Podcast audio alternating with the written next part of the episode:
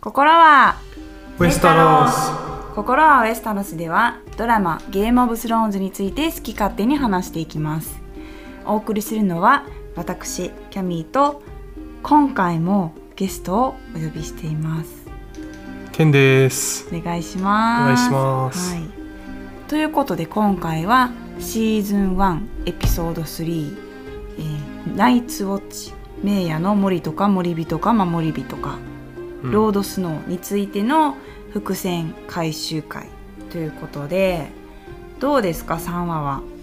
どういう印象がありました？いやめちゃめちゃ良かったね。見返すと。いやー私も3話ねやっぱ好きですね、まあ、最後のねシーンが一番好きっていうのは、まあ、前回どっかのエピソードでも私話したと思うんですけどやっぱりエダードの表情レッドの表情はね。良かったかなと思いますがうん。俺ロバートとね、はいえーバリスタン・セルミーとかジェイミー、うんうんうん。あの会話とかすげえ好き、うーんそうですね。えっとサンサとねアリアがやっぱりレディの一件があって若干仲が悪くなってる時に、うん。お父さんのエッドがねエッドネッド ネッドがね人形渡すじゃないですか。うん。あの人形って実は何回か出てきてるんですよね。うんなんかあのブラックウォーターの時とかね。そうだね。あブラックウォーターの時？うん。も出てきてますよね。まあ要はお父さんから最後にもらった、うんうん。だからまあお父さんからもらったものであれしか残ってないみたいな。そうですね、うん。まあ亡くなった後もあの時は嫌がってた人形だけどうん。ブラックウォーターの時とかあとはティリオンと結婚する前のなんかおめかしシーンの時もね実は鏡に、鏡のとこにねあったりするんですけど、はい。はい。まあ、そういう小道具の必見ポイントなんかもあったりするゲームオブスローンズなんですがうん。あのバーヤ？うん。バーヤはえっ、と何のバーヤなんですか？えっ、とホーダーのうん。親戚？親戚でしたっけ？うん。なんかまあ後々のエピソードで。うん、ホーダーのね耳を引っ張ってた、あえーとはいはい。シーズン6うんうん。のエピソードうん。3だかうん4だか、うんうん。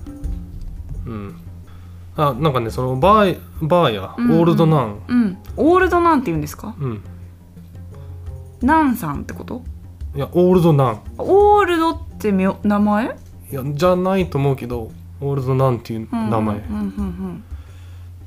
が、えっとまあ、ブランに対してね、うん。うんあのホワイトウォーカー。うん。うんっていうかまあロングナイトの話をするんだけど、その前にねこういう話しましょうかみたいな言って、うんうん。そこでダンカン。うん。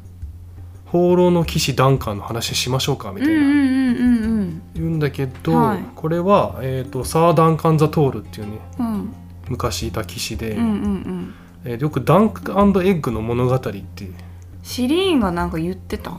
ダンクとエッグの話だよみたいな。ダンクとエッグの話は、えー、と七王国の騎士っていう小説はい。で書かれてるうん物語で、えー、とエエッグはエーゴン5世、もうえー、とメイスター・エーモンの、えー弟か。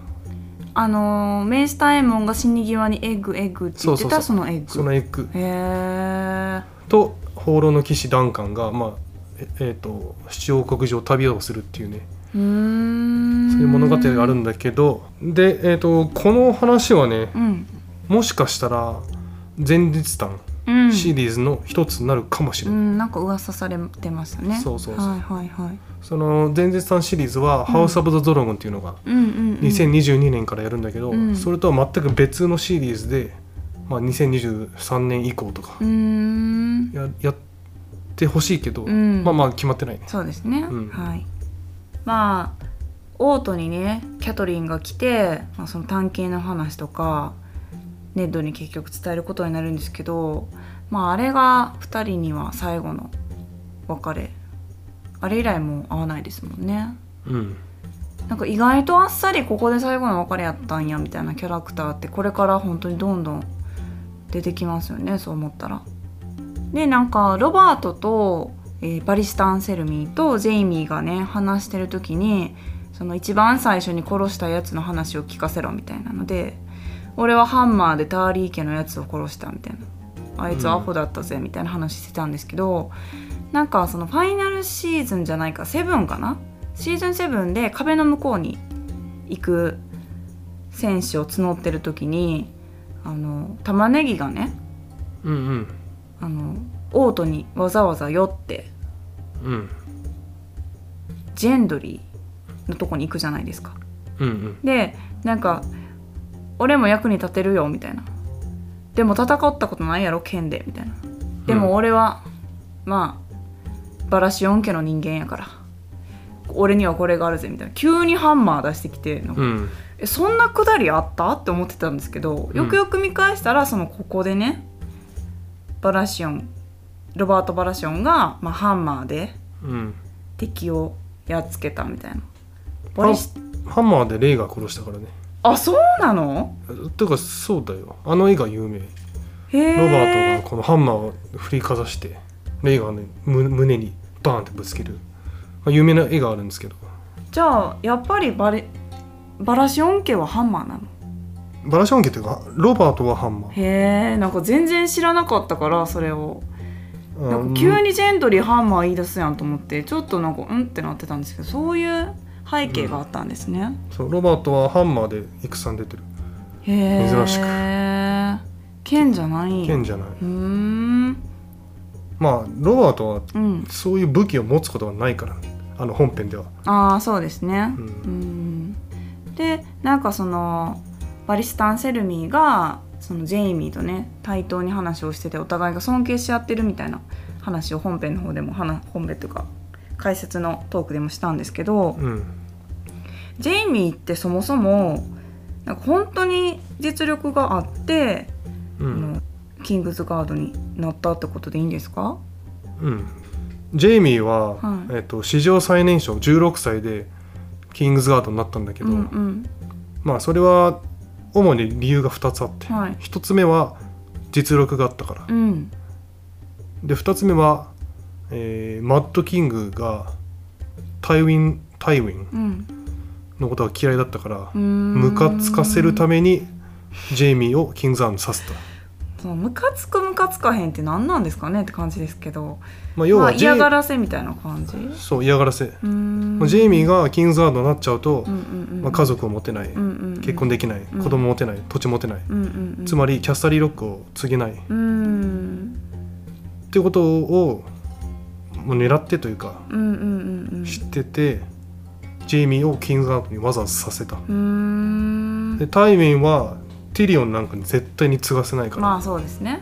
自分の自慢の息子のジェイミーにうん。キャスタリーロックを、えー継ぐ予定だったのが、全部崩れちゃって、うん。タイウィンブチギレて、うん。で王の手やってたんだけど、うん。えーもうやめてキャスタリーロックサーセイと一緒に戻るっていう。う、ん。ジェイミーはジェイミーでまあこの間も言ったけど、えージェイミーはジェイミーで、うん。えー、とサーセイ当時サーセイはうん。キャスタリーロックじゃなくて、はい。キングズランディングに住んでたんだよ、うん。でジェイミーはキングズランディングになれば、うん。サーセイの元で一緒に暮らせる。うん。超ハッピーでうん。気持ちでキングズガードになったんだけど、キングズガードになったらタウィンはブチ切れてサーセイをキャスタリーロック戻しちゃったから、うん。結局ジェイミーは一人ぼっちっていう、そうですね。うん、あちなみにねはい。あのエミリア・クラーク。えっとデナーリスのね。あそうそううそうんそう、うんの、はい。えーは初めて、うん。えー、とカメラの前で演技したシーンがはい。今回のエピソードで登場するんだけど、へえまあ、それがあのデナーリスが、うんうん。えー、と馬に乗ってて、うんうんうんであのドスラクの太陽を一回止めるシうーン、んうん。ビセールスにブチギレされるやつですね。あそうそうそうそう。はい。あれ初めての演技だったらしいんだはい、けど、なんかね全然うまくいかなくてはいはいはなんかまず馬に乗って演技をしないといけないんだけど、うんうんうん。うん馬が全然言うこと聞かなくていうん。ま、っすぐ行ってくれないんだよね。うーんど。んどんどんどん横にずれてっちゃって、で本人も落ちちゃうみたいな、落馬しちゃうんですか？まあ、そんな激しい落馬じゃなくてどんどんなんかずれていっちゃうみたいな、はいはいはいはそんでもうダメだめと思ってい、うん、降りて、うん。みんなの前で大泣きしちゃったみたいな、へえ、まあ、話がなんか TikTok とかでね本人が言ってる。あそうなんですか、うん。ゲームオブスローンズの TikTok あそう。ゲームマスの公式のうん TikTok で見れるんだけど。へえでもあれが初めてとは思えないぐらいもうドスラクオーラ出てましたけどね。うん。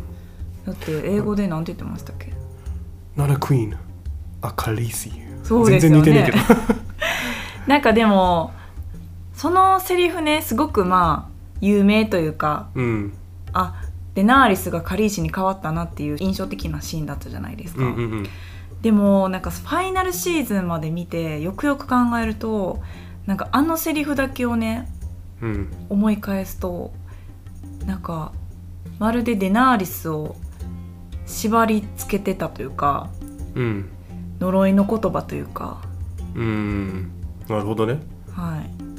私は女王じゃないカリーシをカリーシにはなれたけど女王にはなれなかった。クイーンにはなれなかったみたいなね。ちょっと像ありません、うーんまあその考え方面白いね。まあ、その意図はおそらくなかっただろうけど、うん。まあ、改めて見るとねそうだね。うん自分自身で最初から見直すとね。そうなんですよ。自分自身でそう言っちゃってるんですよねデナーリス。なるほど。はい。あとねちょっと最後にねはい。ちょっと長くなっちゃうかもしれないんだけど。はい一個どうしても言いたい話があって。そうですね。うん。これは言わなあきませんね、うんうん、はいはい。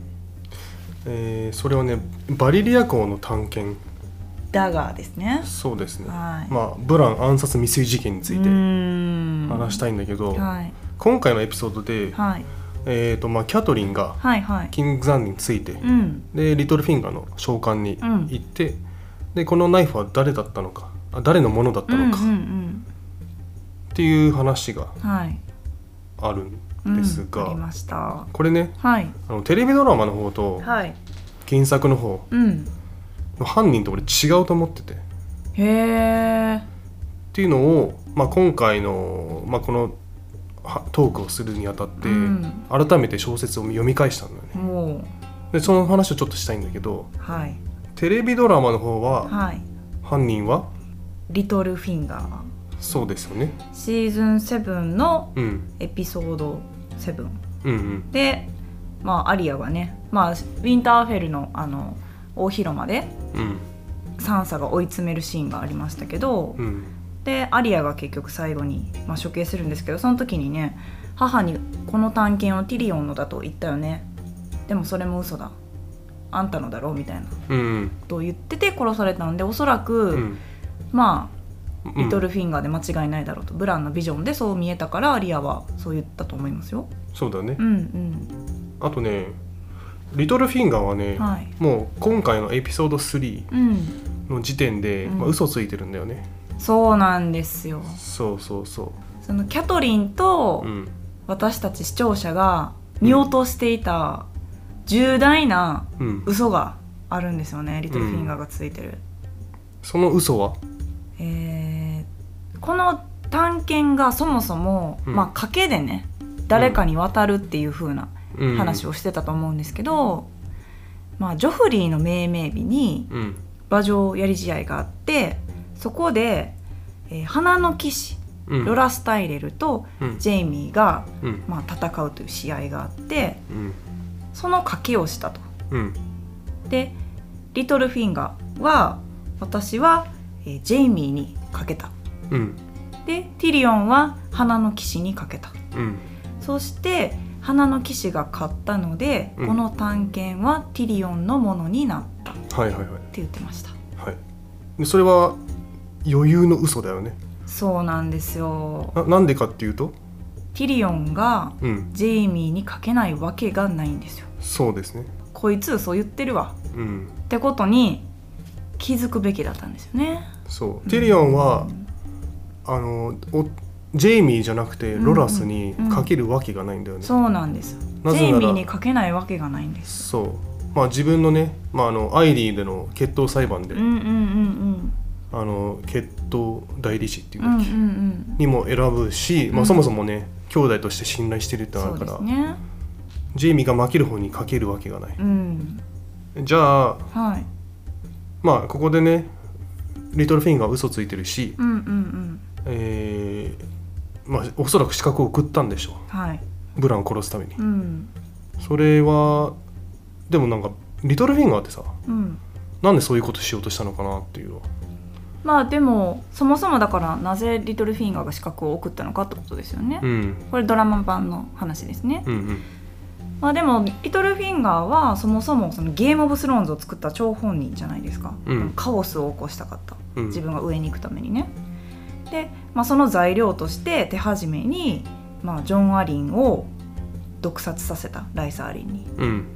そしてさらに、えーそのジョン・アリンの死は熱病ではなくラニスター家による暗殺の恐れがあるっていうふうにライサに手紙を書かせて、うんその手紙をキャトリンに送った。うん。でまあまずそこでラニスターとスタークの確執が起こりますよね。はい。まあとにかくベイリッシュはラニスターとスタークを対立させたかったんですよね。カオスを生みたかったんで。うん。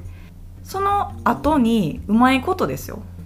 ブランが落下するというまあありがたいピースが降ってきたんですよね。うん。これは自分で仕組んでないよね。でそうなんですよ。だからもちろんブランが落ちたのは私たちは知ってるけどリトルフィンガーは知らないんですよねその理由は、うん。まあおそらくなんとなく想像はできたかもしれないんですがうん。明確な理由は知らない。うん。まあ落ちた理由は、えージェイミーとサーセイのあの現場を見てしまったから。でもカオスを生ませたかったからそのブランをさらに殺させようと資格を送ったんですよね。うん。まあでもピーター・ベイリッシュにとってはその落ちた理由もブランが生きようが死のうが正直おそらくどうでもよかったと思うんですよ。うんうんスタークとラニスターが対立さえしてくれれば。うんはいはい。はい。小説はどんな感じなんですか？で小説はですねはい。ちゃんとこのために調べました。ありがとうございます。あ。ちなみに答えは分かってるんですか？小説。えっ、と答えはねほぼ分かってる。えー、まあ完結してないから。そリトルフィンガーはまだ生きてますよね？うリトルフィンガー生きてる。うんうん。けどリトルフィンガーは全く関係ないはず。へえ。全く関係ないというかはいはい、はい、犯人ではないはず。うんうん。結論から言うとはい。探検の所有者はロバート王。へえ。で資格を送ったのはジョフリー。ジョフリそう。これでは多分間違いないはず。ージョフリー？そどっから？うこれはですねちょっと順に説明しましょはい。ちょっとかなり複雑ですよこれは。うはい。えっ、とねまず小説版ははい。テレビと同じくだりで、まあ、はい。キャトリンがキングズランディングに着きました、うん。でリトルフィンガーの召喚に行って、うん。この探検は誰のものですかみたいな話をするんだよね、うんうんで、えー、とリトルフィンガーはあこれかティリオンと賭けをしてうん。うんティリオンに渡っちゃったよみたいな。あ。そそこまで全部一緒じゃあジェイミーと花の騎士の賭けの対象も一緒ってことですか、一緒。へえ。それまで全部一緒。じゃあやっぱりリトルフィンガーはその時点で嘘はついてるってことですね。嘘はついてる。はいはいはいはい。具体的に言うと、はい。えー王老たちの戦記、まあ、はい。2作目にあたるところ、はいはいはい第55章キャトリンはいはい。の、えー視点になるんだけど、はい。ここで、えーまあ、これはテレビシリーズだとシーズン2エピソード7のうん「えー義なき男」のエピソードで、はいはいはいえー、とキャトリンがはい。捕虜となってるジェイミーを、ああはいはい、はい、まあ、尋問するシーンがあるんだよ、佐の森のところね、はい、はいはい。でそこでキャトリンはねうん。ジェイミーを尋問した時に、うん。まあいろいろ聞くわけですわ、うん。あなたはジョフリーの父親なの。って言ってジョあのジェイミーは素直に「あそうだよ」っつって、うんうんジョフリー私の子だよ」みたいな、うんでまたキャトリンは「あなたは姉を愛してますか?」と言って「私はあ姉を愛してきましたよ」ってうんう言って「ん。いやあブランを落としたの?」ってうんうん。聞いたら「うん窓から突き落としたよ」って。うん。すげえあっさり。うん。全部本当のこと言うのね。今。ドラマでもそのシーンはありましたよね。あったあった。はいはで今まで全部本当のこと言ってて、いうん。でその後キャトリンはえっ、となんで2回目もブラン殺そうとしたのっていう話をするでジェイミーは2回目？え何の話？っうんてなるんだよね。はあ、はあはあはキャトリンはその探検をジェイミーに見せるの。あ、あーまだ持ってたんですねキャトリンがそうそうそう。うんあでジェイミーは、はい。その、ね、な探検を見て、うんあこれ見たことあるわみたいな。言うんですわ。うんうん。であこれロバートのやつだよって言って。へえでどういうことかっていうと,、うん。えっ、とさっきの馬上やりじゃの賭け、うんうんうん。まあ、本当にあってうんリトルフィンガーとロバートの賭けだったんだよね。へえティリオン。じゃなかったんだ。ティアは全く関係ない。はあはあはで、えー、とリトルフィンガーは、あうん。ジェイミーが勝つうん。方にかけた。うん。ロバート王は花の騎士が勝つ方にかけた、うん。で実際勝ったのは花の騎士。なるほど。だからリトルフィンガーが持ってた探検は、えーロバートに渡ると。で実際その後ロバートはジェイミーにまあなんかジェイミーをバカにするのがロバート好きだからうんうんうんうん「へへこれもらったぜ」みたいな自慢してきたんだって。だからジェイミーは見たことあるの。なるほど、うん。でもそれってドラマのバージョンもその可能性ありますよね。あ可能性はあると思うよ。だってティリオンが捕まって自分の短剣短剣使うわけないやんみたいな話をキャトリーに言ってたんですけど、うん。もし本当にティリオンとベイリッシュがかけてたとしたら、うん。おそらくいやその短剣ピーター・ベイリッシュのやでって多分言ってるはずだから、うん。賭けにさえ多分参加してなかった可能性があるんでうん。ベイリッシュと賭けをしてたのはティリオンじゃない他の誰か、うん。まあロバートの可能性もあるし結局まあそれは分かんなかったんですけどドラマでは、うん。まあ、ティリオンはおそらく賭けには参加してないってことですよねドラマは、まあ、原ね。原作もそうですけど。ティラも関係ないうんうはず、っんていう話があって、うんうん。うんこれはねジェイミーは嘘をつく必要は全くないから、まあそうですね、うん、今までずっと本当のこと言ってたのに最後に嘘をつくってありえないし、うんうんうんま、嘘をつくメリットが全くない。うんはいはい。だから本当に多分ロバートのものだっうんたんでしょう。っなるほど。ていうのがここで分かって。はい。なそこそこまで聞いてもまだジョフリーとつながらないんですけど。でしょ？はいじゃあ今からそれ言いますよ。はい。えっ、と次の本。はい、えー絢爛の大地。もう伏線回収がねすごいまたぐのよね本を、ここで、えー、と第59章「三差三差」の視点、はい。えー、とこれは、えー、とテレビドラマだとシーズン4エピソード2、うん。えほらーとあれじゃないですか。そうパープルウェディング。はの直前に、いうんえー、とジョフリーに、はい。えーとまあ、プレゼントみたいなの渡すんだよみんなが。うんうんうんうんうん。結婚ああはいはいいはい渡してましたね。あのウィドウズ・ウェイルとか。本ズタボロにされるそうそうそう。やつですねまさにそのシーンなんだけどタイウィンが、うん。えー、とジョフリーに送ったのはバリリア公のウィドウズ・ウェイル、うんうんうんうん。渡してタイウィンとかはそこで、これめっちゃ切れるから気をつけてくださいね。言ってます言ってましたドラマでも言ってジョフリーは「いや知ってる知ってる。俺バリリア公知ってるから」みたいな。ええでまず言うんだよね。